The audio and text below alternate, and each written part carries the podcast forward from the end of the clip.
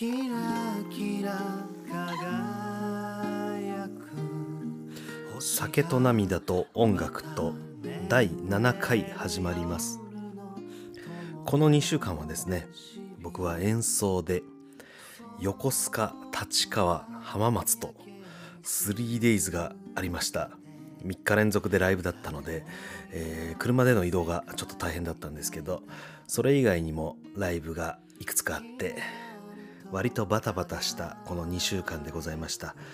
で今日今あの日曜日の夜に録音してるんですけども、えー先ほどまで友人の結婚式に行っておりました。その友人というのがですね、えー僕の高校時代のハンドボール部の、えーお友達の結婚式だったんですけど、えー新郎のお友達はですね、まあ、すごい男前で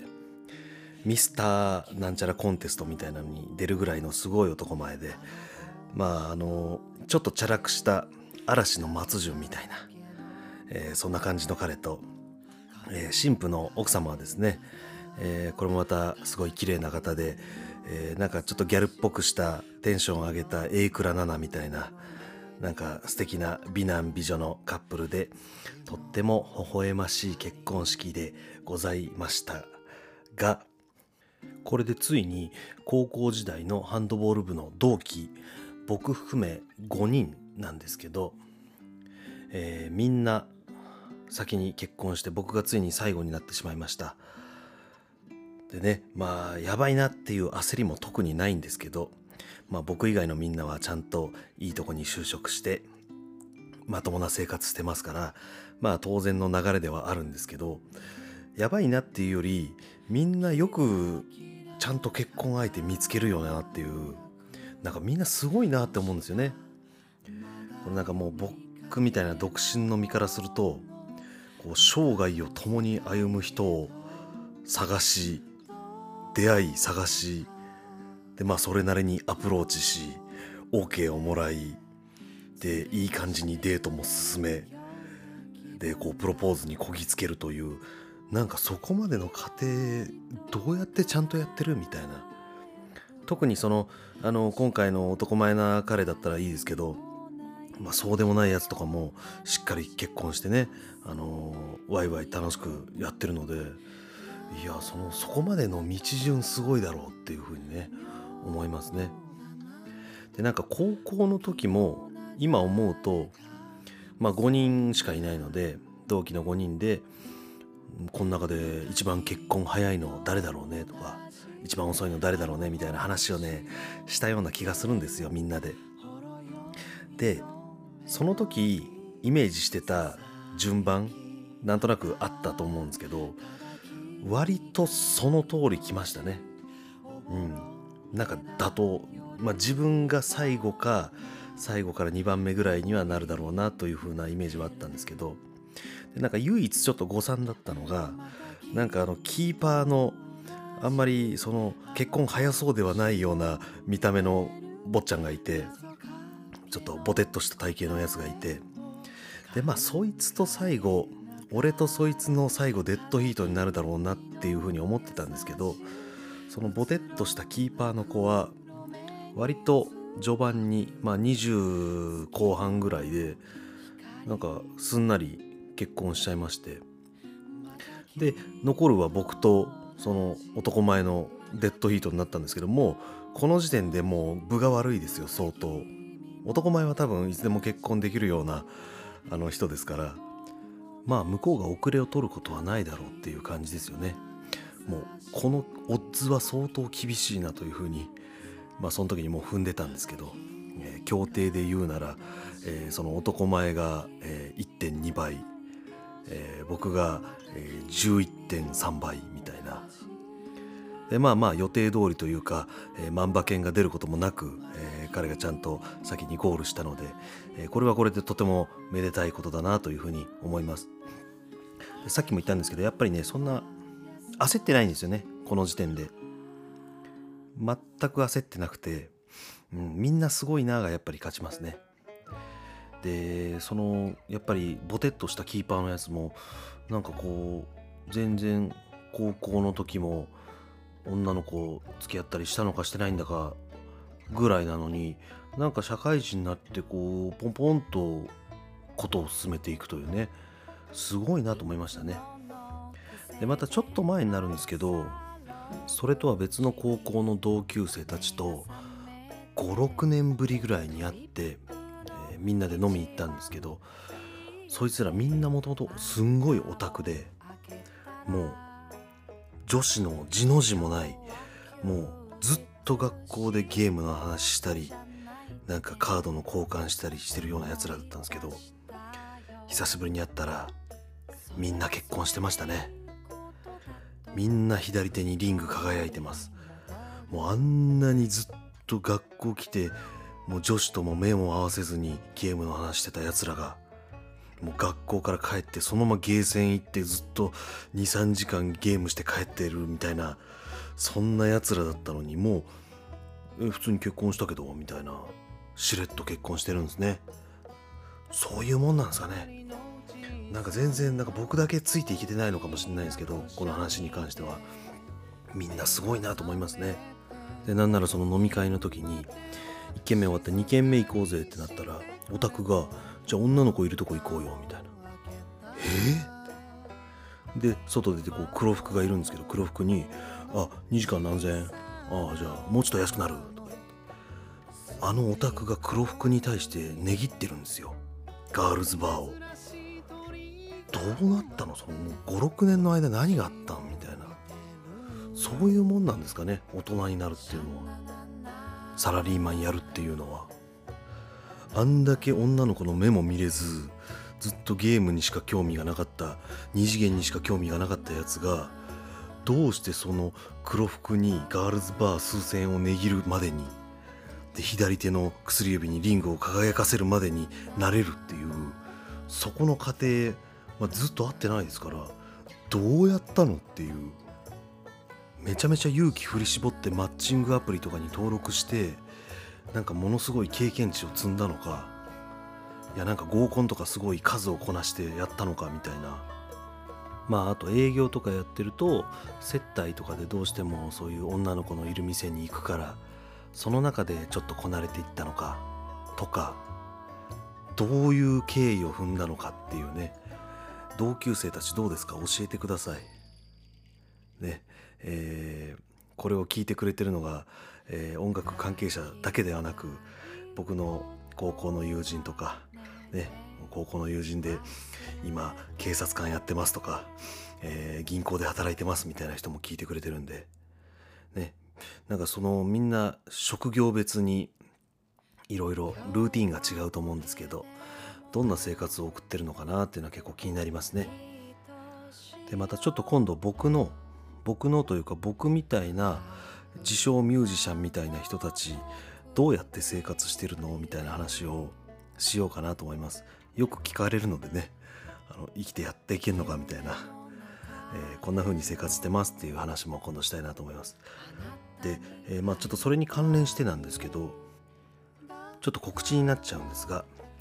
なんと僕対談トークライブみたいなのをやることになりましてえー6月19日のお昼1時から門前仲町の門中アーバンスタジオというところでやるんですね。でこれがですねサラリーマンの方との対談になるんですけど一応サラリーマンという人生と音楽家という人生それぞれどんな風っていう対談テーマでやっております。なんで、えーサラリーマンとしての仕事の中での喜びや、えー悩みだったりとか音楽家としての、えー楽しい部分や、えー悩みだとか不安だとか、まあ、そんな真面目な話からですねあとはまあ純粋に音楽大学ってどんな感じとか社内で不倫してる人とか絶対いるんじゃないですかとか修羅場を目撃したことありますかとか、えーどうでもいいような話もする予定でございます。で一応なんか僕はあの曲も演奏することになってるのでまあお暇でしたらぜひお越しくださいというお話でございましたそれでは曲の紹介の方に参りたいと思います、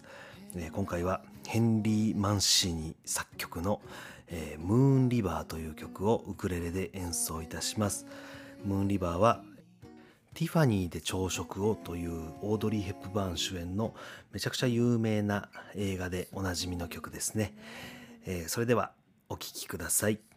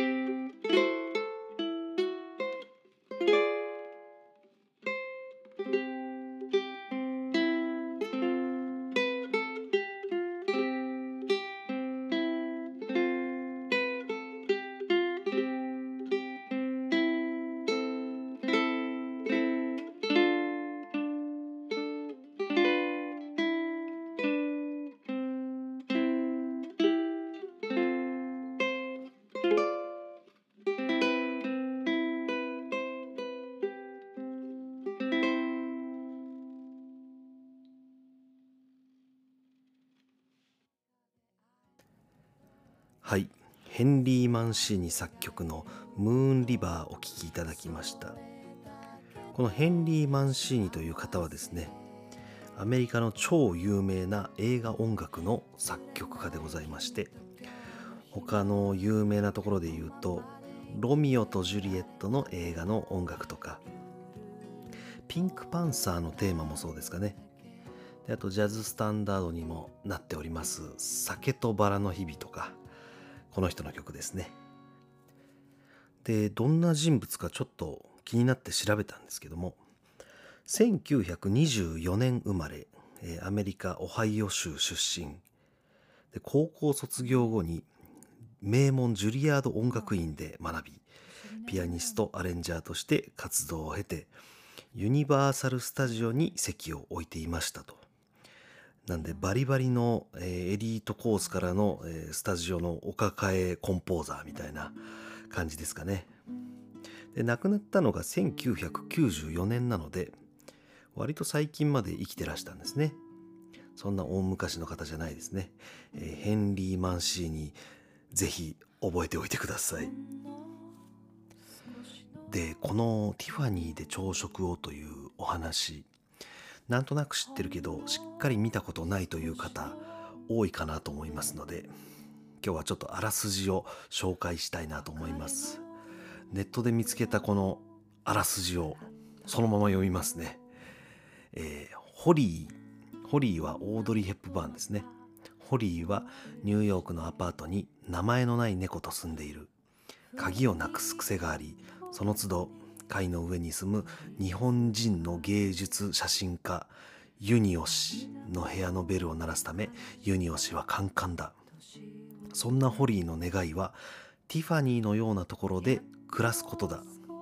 ある日ホリーのアパートにポールという青年が越してきた。作家ということだがタイプライターに、えーリボンがついていない。室内装飾と称する中年女がいつも一緒にいて夜中に帰っていく。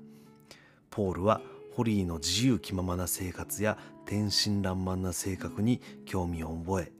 ホリーもまた兄に似ているポールに惹かれたようだ。ある夜ポールの部屋の窓からしつこい男が逃げてきた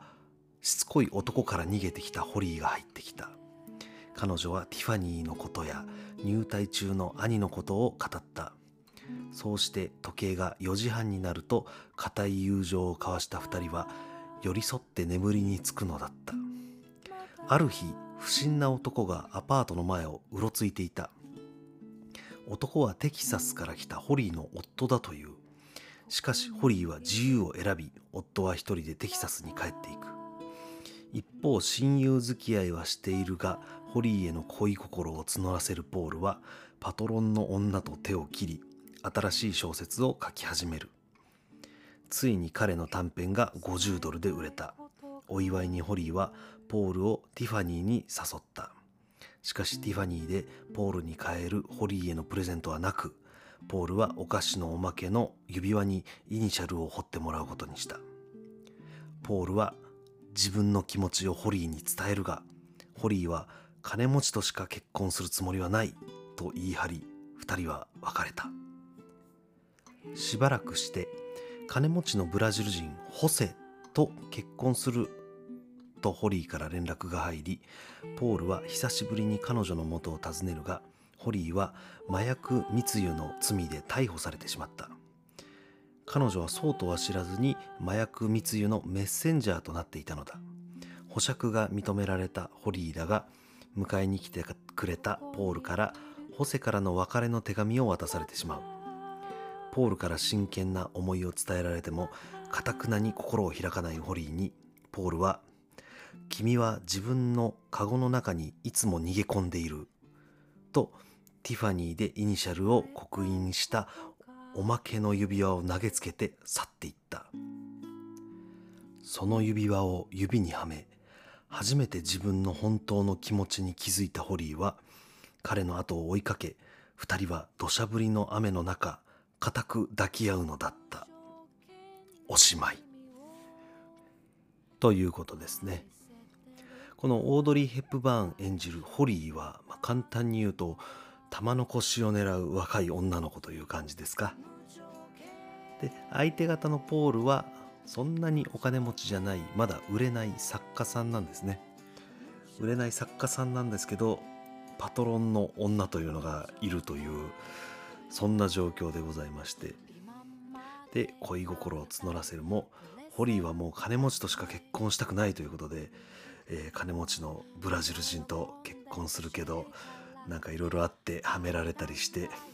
えー、麻薬密輸の罪で逮捕されてしまうけどなんやかんやで、えー、結局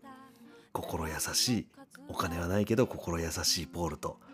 一緒になるよというね、え、ハッピーエンドで終わる映画みたいです。